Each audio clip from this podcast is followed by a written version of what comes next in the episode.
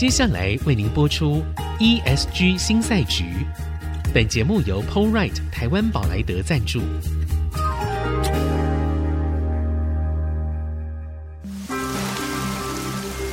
这是企业永续的世纪挑战。这是绿色浪潮下的供应链课题。再造优势前瞻的产业竞争力。欢迎加入 ESG 新赛局。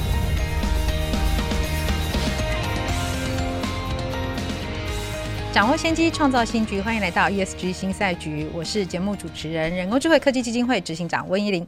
呃，我们的节目到现在一年多，我们一开始的时候是锁定在制造业，好，所以我们谈了非常多关于制造业的供应链，它会受到整个 ESG 净零排放什么样的影响。那其实啊，制造业该怎么样应应？我觉得跟我们大部分的人的生活还是有一点点的距离哦。所以呢，我们今天很特别，请到一家新创，它是一个做惜食哈、爱惜饮食的一个平台，叫 Tasme。它的创办人兼执行长叶伯君 Barson 来到我们节目当中来跟大家问个好。如果你好，呃，各位听众，大家好，我是 Tasme 的创办人叶伯君。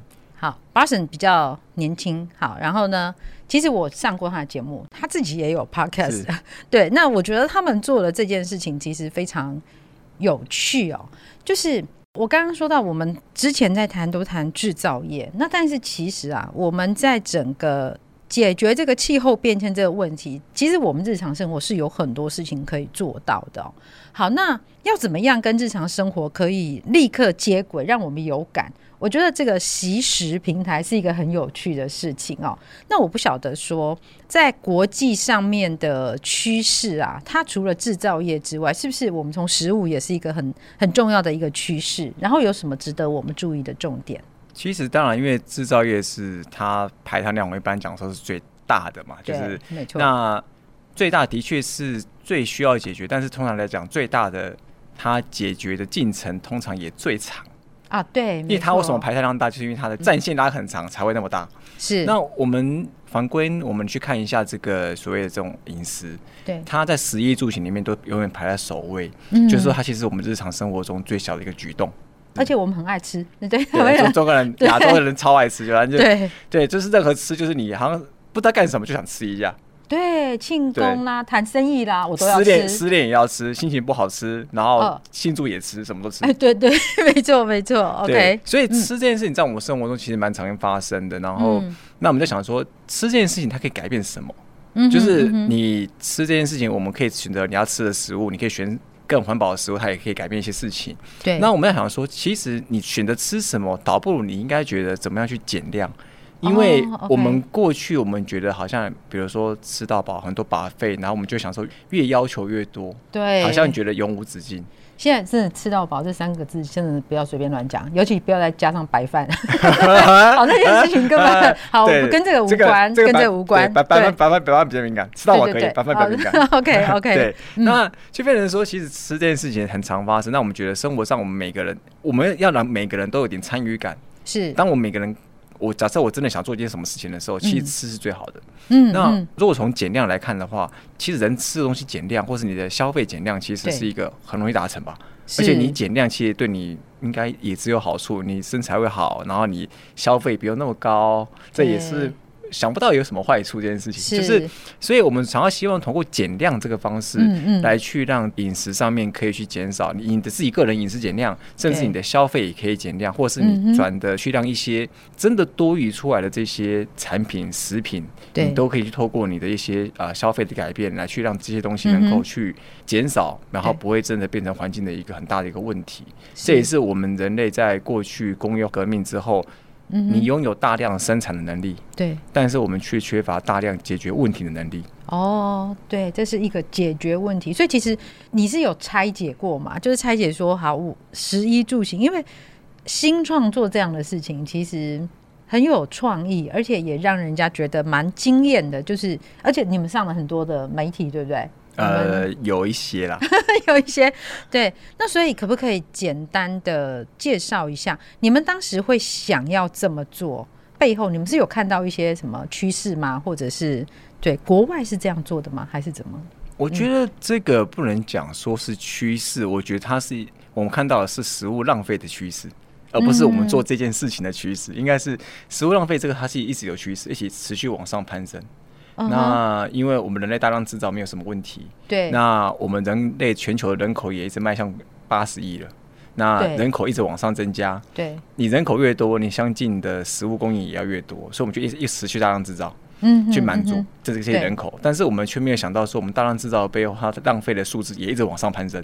哦，真的吗？有有多高？有多高？其实目前来说，平均每年大概也是让超过十三亿吨的这个食物的量体是浪费，量是浪费。哇，全球整体来说啦，大概呃，我觉得用比例来看会比较好，就是我们人类制造的食品，对，你大概有三分之一是被人类用不到浪费掉的。哇，就是你每天做三分之一，那三分之一是你用不到的。OK OK，这就很奇妙，就是你三分之一用不到，那你还是做出来。对，我们好像很怕吃不饱，还是对，但其实不是嘛。我们每个人都觉得每天吃太饱，吃太多。OK，他选择选择很多，然后你选择完之后，他还剩下不少。是，而且我觉得这会不会背后有一个有一个问题哦？其实并不是大家都可以跟我们一样每天有剩余的食物。如果我们从一个国际的观点来看的话，从全球的观点来看的话。对，因为其实全球的观点来看的话，其实食物这件事情，老实说，很多国家面临破产，或者人其实像应该一年多前吧，听说在那个斯里兰卡，对，他们都发生过抢粮的问题，他们整个国家破产。OK，所以为什么大家很久没有看到斯里兰卡红茶，就是这个原因。所以他们其实很多地方它是粮食不足的。对，就是你有钱都买不到粮食，粮食要用抢的抢得到。对，所以其实这个事情哦，我觉得我们在台湾真的比较难以感受到，因为台湾真的是什么时间点你想要吃东西，其实都有得吃，很幸福。哎，对，就是在志不济，我们说我们去楼下的便利商店、附近的便利商店都有东西可以买，而且是二十四小时，就是你好像不会感觉到匮乏感了。啊，是，哎、欸，我知道像 Tasmi 的那个创办啊，也是很妙。你们是在疫情期间成立的一家新的公司，哎、欸，你们当时为什么会要创办这样的一个平台？你说为什么在疫情期间创办吗？呃，为什么创办，以及为什么在疫情期间 创办？好，啊，为、呃、为什么创办呢？是因为我们我本身自己的家庭背景，就我是客家人啊。哦，oh, 然后那个家里背景其实就是不浪费。客家人不是说你要省的很夸张那么抠，而是只是不浪费而已。对，是也没有一定这样子。对啦，对啦，对啦。好，然后我们不浪费的话，其实我们就想说，我不喜欢就是产品就是。那些东西浪费掉，我也我自己不浪费，我也不喜欢看到别人浪费。嗯、那当我发现到这个因缘机会，发现到这个食物浪费的这个议题啊，就发现说这个数字其实还蛮大的。对、嗯，那这么大的数字，想说是不是有什么方式它可以被有效的解决，或是大家愿意去解决？嗯哼，我就想到了这个做这种这种媒合这种 Tasmi 这样的一个机制哦。嗯哼，那当时在。A P P 上线之前，在二零二一年四月上线的之前呢，其实我大概自己也筹备了在一年左右，一年多的时间。Okay, uh huh. 那为什么那么巧，刚好在那个时候上线呢？其实是刚好那个时候有一个呃烘焙展，uh. 我们那时候其实找了很多是做烘焙业合作的，所以当时三月、uh. 快三月底的时候有一个烘焙展，我们就想要在那个时候搭配那个展来当成我们浪曲的一个前哨站的概念，对，对所以就那时候才顺着去浪取我们的平台。然后就是刚好没想到两个月五六月刚好是疫情的最高峰，还封城，所以对，就运气有点那么不好。对，但是到现在等于两年，两年多了，两年多。OK，那你们的团队是什么样的人组成的？因为毕竟我觉得这样的一种营运的模式还蛮特别的，在台湾来说，它其实蛮特别。所以是什么样？是你们总共几位创办人？我们呃，当初我一位就是开始发起这个这件事情的时候，我就开始找了另外啊、呃、三位，对，那其中两位也是我们现在的工程师，然后一位是我们现在的营运长。Uh huh, 那当初就是找他们另外三位，我们总共就组成这四人的小团队，然后开始各司其职的去运作这样的一个事情。Uh 然后我们也当然也有一些中间有加入一些伙伴，也帮助我们在一些行销啊、一些各上一些资源上面有帮助我们去。获得更多的一些想法，嗯，对，那基本上到最后，从一开始到现在，我们大概这四人团队到目前来说，还是我们比较核心一起在运作的团队了。OK，所以是一个小小的新创，然后非常的有理想，我们就在这个 对，就是小小的新创，然后没多少钱，但是我们却想要做很大的事情。OK，哎、欸，所以你们到底创办这个，你们最终的那个愿景会是什么？你们希望达到的愿景会是什么？我们想要达到就是，我们希望从食品到用品或是饮品，就是这种日日常生活中容易出现的一些生活上的东西，对那它可以这些资源多出来的东西，可以说有效的再被利用，而不会说多出来之后。啊，因为过期了，丢就丢了，就这样子了。就是我们想要改变他们过去以往的旧有的这些观念，嗯，然后我们希望有可能可以加速去 catch up 欧洲的他们那边的一些环保的一些想法。因为其实，在欧洲那边，其实我们这样的一个模式，其实他们其实都有另外一家新创，其实他们走的还蛮前面的。所以一五年就开始了，所以其实后来才发现他们走那么前面，然后就觉得他们那个规模现在真的是非常的可怕。所以其实也是英雄所见略同哦。你们在创业的时候，并不知道欧洲也有一家这样子的新创在做类似的事情，而且比你早。一年多后在收集资料，才发现，哎、欸，有这家哎。OK，所以其实我们会觉得说，好，这样的一种生活的方式，它才是一个我们觉得未来好，我们的下一代或者呃年轻的一代，我们觉得这样的方式是一个。对地球好，对社会好，也对我们自己好的一种生活的方式。那到底这个当中要怎么样运作？我们休息一下，待会儿继续回来。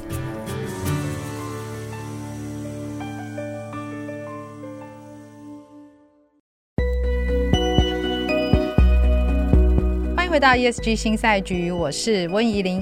在我们现场的是 TASME 的创办人暨执行长叶伯君 Barson。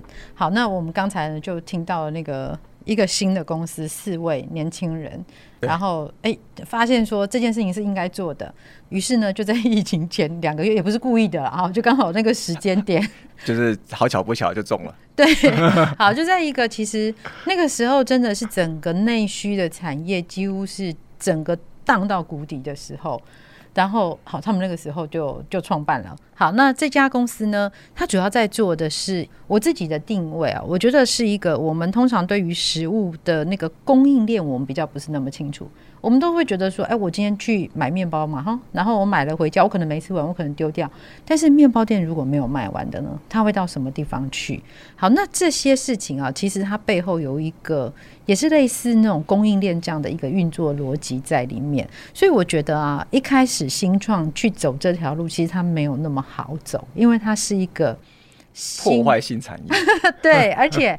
而且你们之前有人是在餐饮业吗？或者是在相关的行业工作吗？都没有，完全没有，没有一个是，没有一个是，对，都是进来才开始了解的。哦，OK，好，所以。我我先问一下，因为其实我们在前几年也都有听过，比如说像那个食物银行啊，对，对因为我我们基金会常常会办活动嘛，是对。那我们有时候餐点没有吃完啦，便当没有吃完，我们会打电话请食物银行来拿走。好，那你们现在做的这件事情啊，跟食物银行有什么不一样？还有我们现在也看到很多那种像便利商店啊，它会有那种惜食，啊，比如说它的那个保存期限快要到了。那它就会打折。对，对，好好，我们其实有看到这种零零星星的，其实都有一些解决的方案。那你们做的跟这些有什么关系呢？那或者有什么样的不同？好，如果说我先从这个食物银行来看的话，其实我们跟食物银行有点像是在协助食物银行这样的一个模式去解决他们最后一里路哦，配送的效率这件事情是，是就是呃，因为食物银行他们的流程蛮多，就是他们需要收集之后做整理。整理完之后呢，他们才有办法就做下一波的这个配给。对，当然这样的一个模式，他们配给的对象也是只有特定的对象，也不是说你想要去哪就可以拿，一般人拿不到，嗯，或是一般他们不在他们名单里面也可能拿不到。所以我们希望说，让这件事情它应该是可以变成更共享，或是说它可以变更大众化的一件事情，因为毕竟食物浪费这么多。你不太可能就是使用银行特定的人就可以消耗的完，这不太可能。OK，对，那我们希望用这种共享模式，然后呢，我们怎么样一个效率的方式，让业者直接没有中间人，直接给到消费者身上。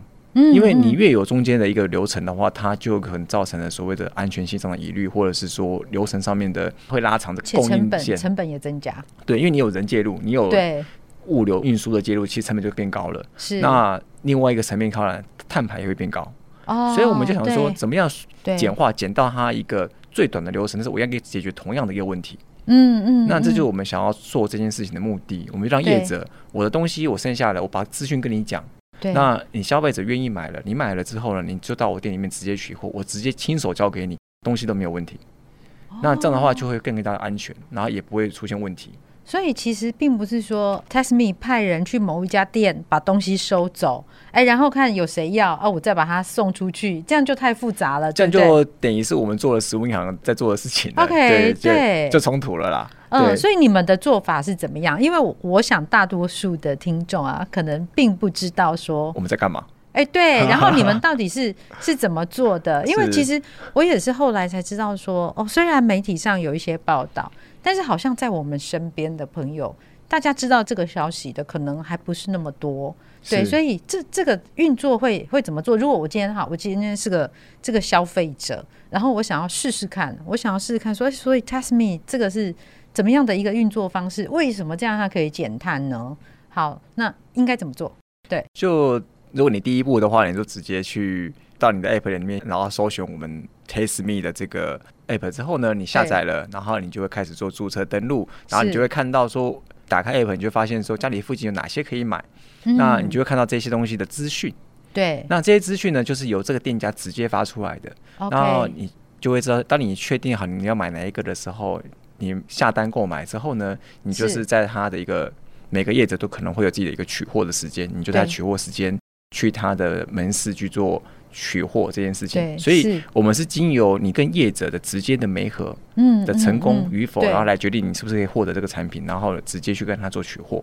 那这样子的话，就可以让这个产品不经由第三方，但是你可以同样获得，而且它的品质是其实是跟你直接买的其实差不了多少，只是有的时候它东西是属于像福袋盲盒，是不能选的。OK，因为毕竟店家也不知道剩什么东西，所以你就很便宜了。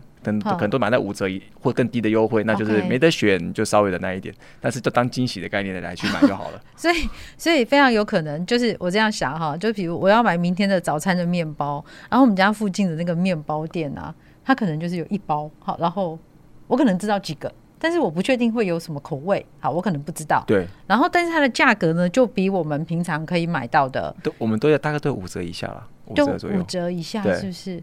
感觉很棒哎、欸，对，至少之后透过我们这边才买得到的话，就是还算是蛮省的啦。其实哦，真的蛮省。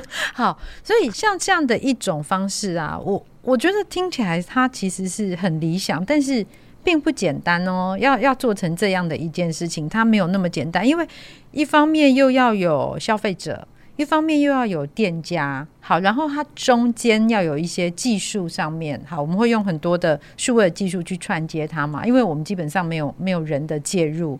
对，好，那这个当中最难的是什么？你们创业到现在，你们觉得最难的一件事情是什么？最难的就是，嗯、就像你提呃，很多人就是说，我们毕竟模式比较新，所以没有人知道我们在干嘛。那就是有的时候我们还要稍微就说明一下，说我们其实。我们不是帮你收厨余的，也有，然后也有说，就是我们不是说，就是说，哎，好像你要要你捐东西给我们，因为很多人很认识食物银行，所以一听到我们就觉得，哎，就就认为说，就是我的食物银行。啊，我们已经有已经有处理啦，所以你不要再找我们了之类，就是他完全不知道我们在干嘛。嗯，那我们就要稍微跟他稍微说明一下，因为毕竟一个新的模式，一个新的概念，然后特别是现在业者对于所谓的循环经济这件事情，他也不太知道什么意思了。对，所以你还是得让他了解这件事情。对，所以这个事情到现在这样两年多啊，呃，你们大概有多少会员？然后大概有多少店家？到目前为止，我们目前大概有十万多的注册用户了。哦。然后店家大概也是一千家左右。嗯哼。对，然后也是在整个台湾。那北部地区是相对还是比较密集、比较多的。北部有包括到桃竹苗吗？还是只有北北基？欸 呃，应该说中部以北，台中一些直辖市还是比较多。那特别还是双北还是比较多啦，因为毕竟它也是店家数跟人口数最多的地方，所以它的密集度还是跟这个有点关系，啊嗯嗯嗯。它还是有关系的，就是。然后我们在整个会员，它在使用上面呢，啊，它的频率现在是还好吗？有增加吗？还是说？其实就是有缓缓慢的增加，因为毕竟我们这个模式比较新，嗯、然后。在消费者的消费频率，基本上，因为他就会大概两天啊、三天，他可能就会做一次消费，这种这大概是这种频率啦。嗯，因为毕竟他一份东西，其实就是有的时候，你如果多买面包，你也不可能天天买，天天买，它其实有一定的量。对。那所以我们现在增加商品的多元性，就是我们除了一开始做一些面包烘焙相关，我们希望做一些可能呃喝的啊一些饮品、手摇饮之类的，或者是说像这个一些用品，那些用品其实或是一些呃比如说洗沐用品或是美妆品，这些其实你很多想到这种林林总总的东西，它其实都会有呃。及其过期的问题，或是所谓 NG 的这种问题发生，所以我们希望它东西更多元，然后消费者有更多选择。嗯嗯嗯、这也是我们希望也回应到你刚刚前面提到的，就是跟便利商店有什么不一样？便利商店他们其实他们东西都是他们自己家的，是你不会从他们期望你会买到什么啊集体的生活用品，你不会想要期望他买到一些集体的饮品。对，他永远都是一些饭团、便当这些啊产品，所以我们跟他的差很大的差异就是，我们会让我们产品会更多元。OK，那我们不只处理，就是因为毕竟我们自己没有卖东西啦，我们就是不只处理某一个特定业者的，我们处理各种不同业者的。嗯，然后不管从他可以线下取货的啊，或者线上可以做到这个配送的部分，其实都有。哎，那你们有统计过吗？我还蛮好奇的，就是你刚刚说大概注册会员有十万。呃，这些会员们他们有没有他们的年龄层大概是怎样的？我们年龄层其实六十五岁起以下其实都有啦。哦，都有。哦，哪一个年龄层最多？二十五到四十五岁，也就是我们一般认为的小资族啊，uh huh. 或者是爱省省钱的族群啊，经济比较考量的，或者是一些主妇。哦，主妇就是对于这种经济啊，或是特别一些环保，他们可能会比较在意的。那这这类的族群其实是比较多的。然后再过来就是一些十八到。呃，二十四岁这种比较低年龄层的部分，就真的就是因为便宜的关系，呃，真的是因为便宜了。但是，对我年轻人，我觉得很大一部分其实还真的是因为环保，就是因为环保，他们觉得做环保这件事情很屌。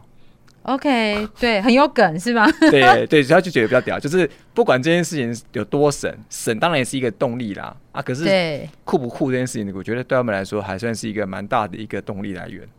对，这个倒是我们可能一般比较少留意到说，说其实对于现在年轻人来说，可能哦，环保跟永续，这是他们从小就已经有的观念。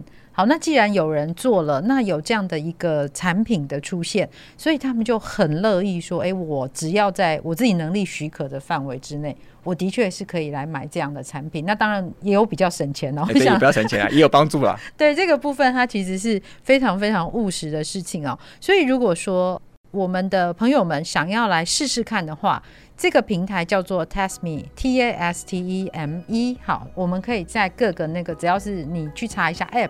其实你都可以找到，然后可以试试看下载来看一下，说，哎，到底这个平台在做的是什么样的事情？好，那非常谢谢叶伯君今天来我们的节目，那我们在这边先告一个段落，谢谢大家，谢谢。